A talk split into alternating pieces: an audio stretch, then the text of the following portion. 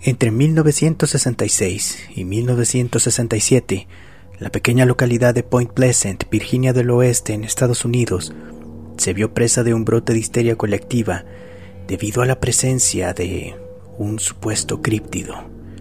Una decena de personas denunciaron el avistamiento de la extraña criatura, y rápidamente los medios de comunicación se encargaron de darle notoriedad dentro y fuera de los Estados Unidos. Desde entonces, Point Pleasant se ganó un lugar reconocido en el mapa, y los cazadores de monstruos adquirieron a uno de los seres más bizarros y enigmáticos, conocido también como Hombre Búho o el presagiador de catástrofes, ya que estuvo relacionado con la peor tragedia ocurrida en Point Pleasant, entre otras alrededor del mundo con su mera presencia. De los archivos del Poltercast, hoy les contaré de El Mothman, el hombre polilla.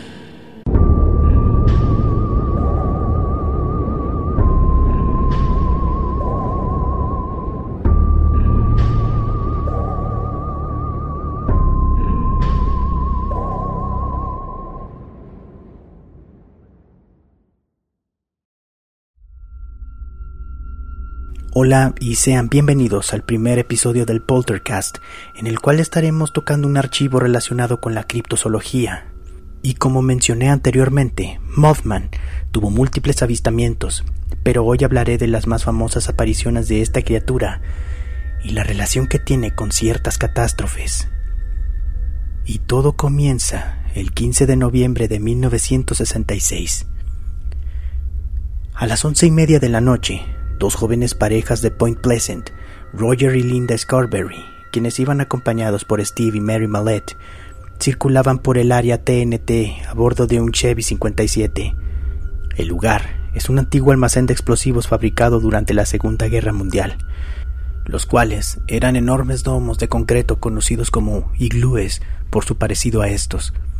Roger Scarberry, por entonces un joven de 18 años, era quien iba al volante.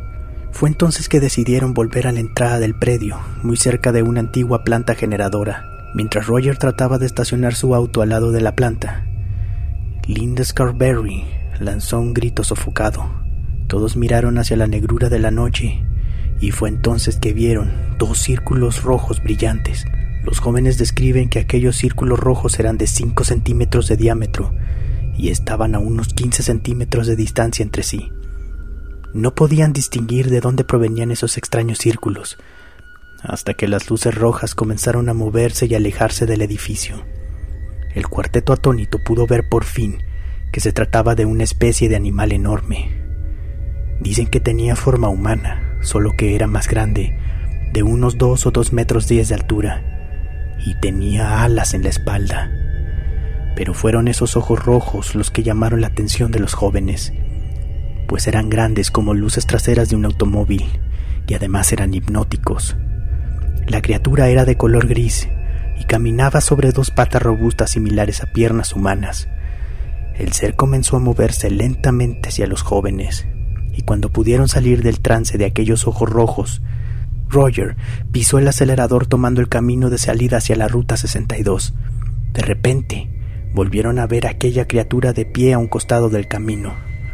Cuando el auto pasó al lado de la criatura, ésta desplegó sus alas y levantó el vuelo de manera vertical y comenzó a seguir el automóvil. Roger se incorporó a la ruta 62 y ahora iban a casi 160 kilómetros por hora. Y aún así, aquel extraño ser iba a la par del automóvil y ni siquiera batía sus alas. Mary Mallette asegura que pudo escuchar el aterrador sonido que emitía la criatura y lo describe como el chillido de una rata gigante. Aterrorizados con aquellos ojos rojos aún fijos en sus mentes, los jóvenes fueron directamente al Palacio de Justicia del condado de Mason y le contaron al sheriff Miller Halstead lo que acababan de presenciar. El sheriff conocía muy bien a los jóvenes y sabía que era de los que no se metían en problemas. Pero esa noche esa noche parecían realmente asustados, así que Miller tomó con seriedad su relato. A bordo de una patrulla, el sheriff siguió el auto de Roger de vuelta hacia el área TNT. En la planta generadora no hallaron signos del espectro de ojos rojos. Halstead encendió el radiotransmisor de su patrulla y una señal muy ruidosa comenzó a escucharse, haciendo que la voz del receptor de Point Pleasant fuera inaudible. Eso logró desconcertar al experimentado sheriff y lo hizo dudar de entrar al lugar. Al día siguiente, el sheriff George Johnson convocó a una conferencia de prensa.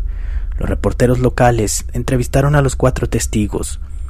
Ese día, al ser la noticia transmitida, el pájaro fue tópico principal en todos los hogares a lo largo del valle del río de Ohio. Algún editor le dio nombre a aquella criatura de ojos rojos, basándose en la descripción que se dio sobre el ser, y dado que en ese entonces los cómics y la serie televisiva de Batman eran bastante populares, aquel editor decidió bautizar a la criatura como Mothman. El 16 de noviembre de 1966, Decenas de personas se juntaban frente a la zona TNT, algunos armados para dar caza al Mothman, y otros tantos solo querían ver a la criatura. En ese momento, un coche pasó desapercibido por el lugar, ajeno a las miradas curiosas que se encontraban frente al viejo edificio.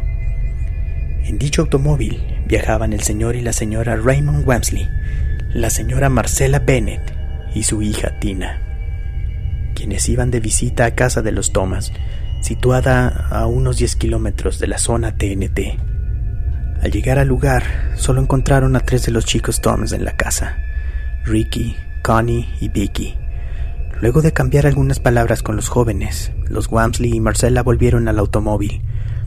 De pronto, a la distancia, pudieron escuchar disparos provenientes del sector de la vieja planta generadora. Súbitamente, una figura apareció delante del auto. Aquella criatura que describieron de color gris, más grande que un hombre, y con ojos rojos, terribles y brillantes, comenzó a levantarse lentamente. La señora Bennett lanzó un grito, y su hija Tina se le cayó de los brazos. La niña comenzó a llorar, pero su madre no podía moverse. Se quedó paralizada ante la presencia de aquella criatura de ojos rojos. Raymond Wamsley levantó a la niña, tomó a la mujer del brazo y corrieron hacia la casa de los Thomas. Una vez dentro cerraron la puerta con llave. De pronto hubo un sonido en el porche y los ojos rojos de aquella criatura comenzaron a espiar a través de una ventana. Todos estaban aterrorizados. Wamsley llamó a la policía, pero cuando la policía llegó al lugar, Mothman había desaparecido.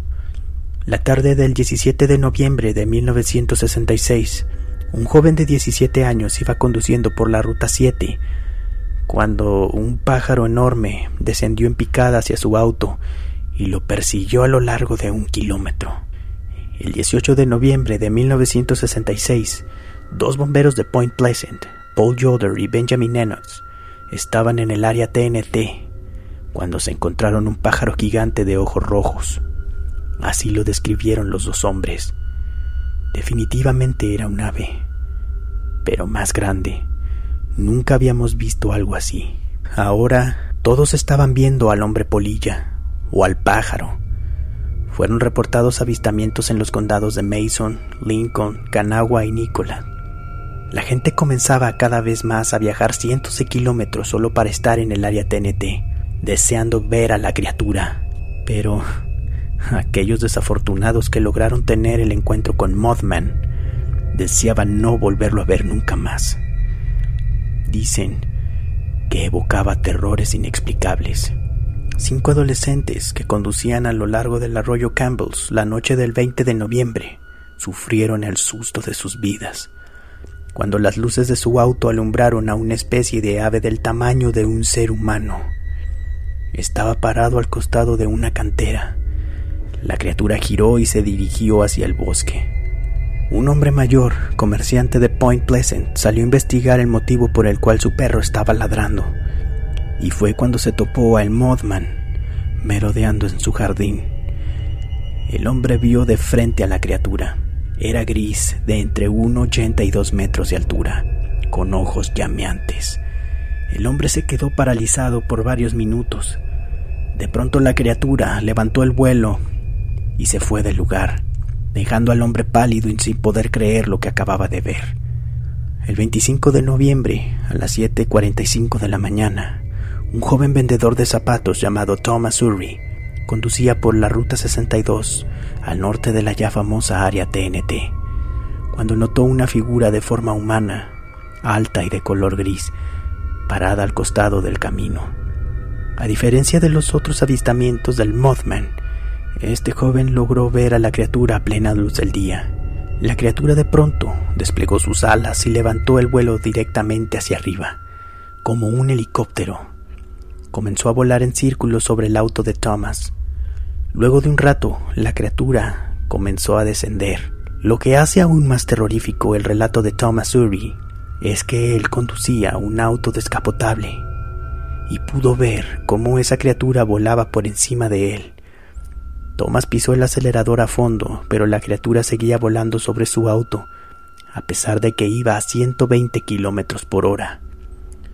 Thomas entró a Point Pleasant a toda velocidad y fue directamente a la oficina del sheriff, en un estado de terror y pánico. Estaba tan asustado que ese día no pudo salir a trabajar. Aquella cosa tenía una envergadura de más de tres metros. Pudo haber sido un pájaro, pero ciertamente nunca había visto uno como ese. Temí que me atrapara. Nunca me había sentido de esa manera. El 7 de diciembre, John Keel, un reconocido ufólogo de la década de los 70 y además escritor del libro Mothman Prophecies, junto a la investigadora Mary Hare, Connie Carpenter y su novio Kate, los cuales también habían tenido un encuentro con Mothman, y con ellos también estaban Roger, Linda, Steve y Mary. Decidieron ir al área TNT para que John Keel pudiera investigar el lugar. Llegaron al sitio a las nueve de la noche y notaron que la policía había clausurado la entrada que conducía hacia la vieja planta generadora. Aún así, solo con linternas decidieron escabullirse a través de la cerca. Keel iba tranquilo, pues según él, estaba acostumbrado a merodear solo a medianoche por lugares similares, pero estaba preocupado por el miedo que ahora parecía atensar al resto de la expedición. A pesar de su nerviosismo, solo Connie y Kate se ofrecieron a acompañar a Keel al interior del edificio. Todo estaba lleno de escombros y en silencio, salvo por el sonido de suaves goteras. Había unos enormes tanques oxidados que yacían en el suelo de la planta baja, y Keel echó un vistazo dentro de ellos, alumbrando con su linterna, pero Mothman no estaba escondido ahí. Luego decidió subir las escaleras y después de un rato de merodear por el lugar, convenciéndose de que el edificio estaba vacío, comenzaron a caminar hacia la salida. Kyo iba adelante, guiando a los demás con su linterna. Mientras se acercaban a la salida, Connie soltó un grito de terror y exclamó, Los ojos, está aquí. Vi esos ojos, esos ojos rojos en la pared del fondo, dijo Connie entre balbuceos, mientras los demás se reunían alrededor de Connie para intentar calmarla. Kill volvió a ingresar al edificio. La pared que hace un momento Connie había señalado ahora estaba vacía y no había nada que pudiera haber reflejado la luz de la linterna. Kill inspeccionó nuevamente el lugar, de arriba a abajo, y no encontró nada. Al salir de la planta generadora, Kill se dio cuenta que un policía y su ayudante, Alba Sullivan, se habían integrado al grupo, pero al igual que los demás, se rehusaron a entrar al edificio todos tenían la vista hacia un terreno al otro lado de la cerca, detrás de la planta generadora. Todos aseguraron haber visto una figura alta que corría y creyeron que se trataba de John Keel, pero no fue así. Kate llevó a Connie aún llorando hacia su auto. Vámonos de aquí, por favor, rogaba la mujer. Repentinamente Mary Mallet dijo, Estoy sangrando. Llevándose la mano al costado de su cabeza, quien alumbró con su linterna y se percató de que sangre goteaba de su oído. Y todos afirmaron que ahora el ambiente se sentía pesado y opresivo. Ahora todo el grupo estaba en pánico total. Todos volvieron a sus autos y se dirigieron a la casa de los McDaniels. El oído de Mary había dejado de sangrar. Kate llevó a Connie a su casa, que aún estaba en shock. No conforme, Kill decidió volver solo al área TNT a echar otro vistazo. Nuevamente no tuvo éxito en su búsqueda del Mothman, pero tuvo una experiencia singular. Kill cuenta que al pasar por cierto punto en uno de los caminos aislados, sintió un miedo repentino. Pisó el acelerador y unos metros más adelante el miedo desapareció. Continuó dando vueltas por el lugar y eventualmente volvió al mismo punto, y nuevamente una ola de temor inexplicable se apoderó de él. Y fue así que John Keel llamó a ese punto como zona del miedo. Después de haber contado los avistamientos más famosos de Mothman, ahora hablaremos de la extraña relación de este críptido con catástrofes. La extrañeza seguía acechando Point Pleasant, no solo por el avistamiento de Mothman, también comenzaron a avistarse objetos voladores no identificados y la constante visita de hombres de negro.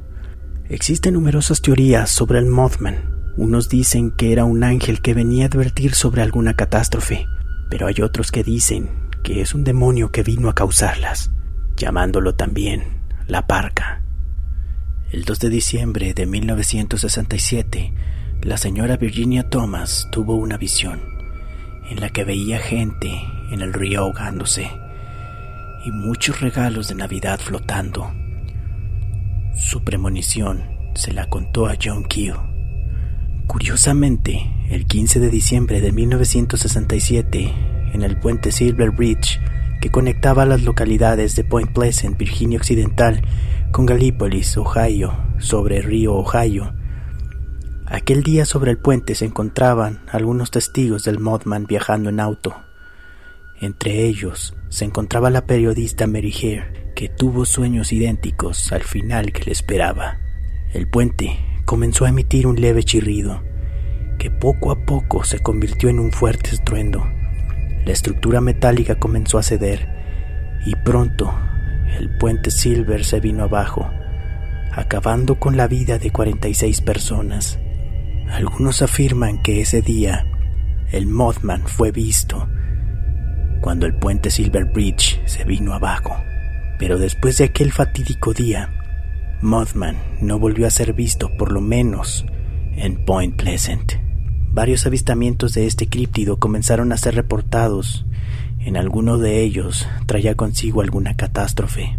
La mañana del 26 de abril de 1986, la central nuclear de Chernobyl explotó al fallar un suministro de potencia del generador, acabando con la vida de 30 personas y posteriormente de otras 10 debido a la exposición a la alta emisión de radiación. El grafito del reactor continuó ardiendo durante nueve días más, causando un grave daño radioactivo a la zona.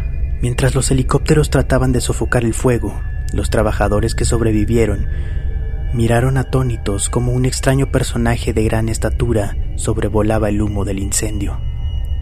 Entre 1976 y 1978, media docena de testigos afirmaron haber visto en la región de Cornuellas, Inglaterra, a las cercanías de la localidad de Maunan, una criatura idéntica a Mothman, que describieron como un búho peludo de tamaño monstruoso y ojos rojos.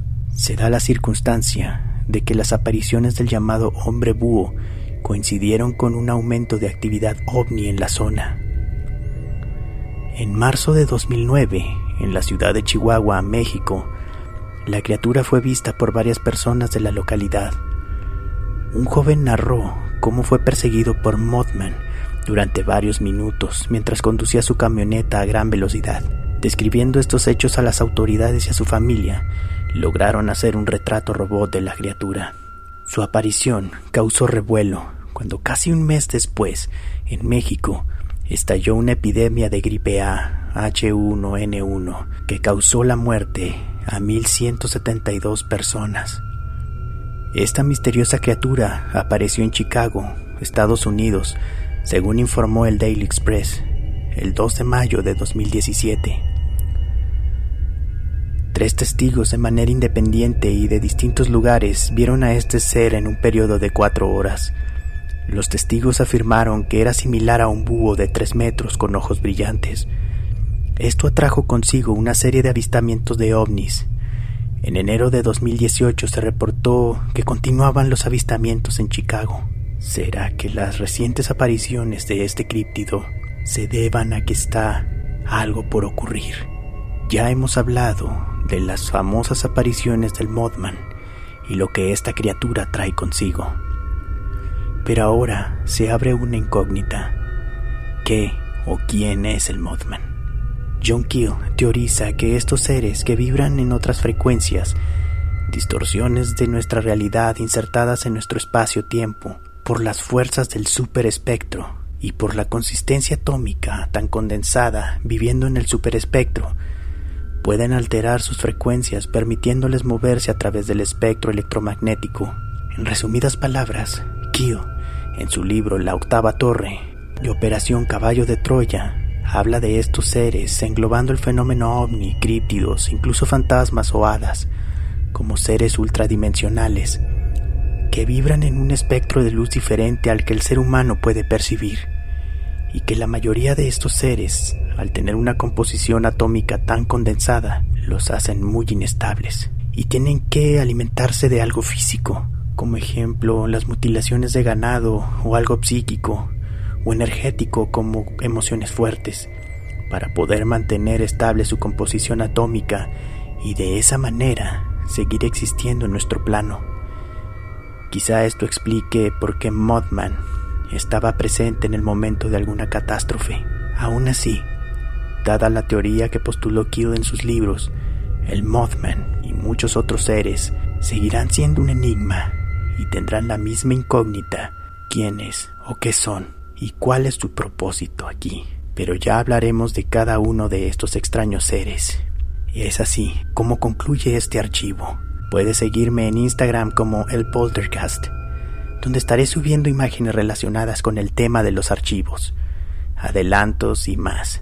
Gracias por haber escuchado, espero que te haya gustado, pero sobre todo, que te hayas perturbado. Yo soy Marco Palomino y nos escuchamos en el próximo archivo del Poltercast.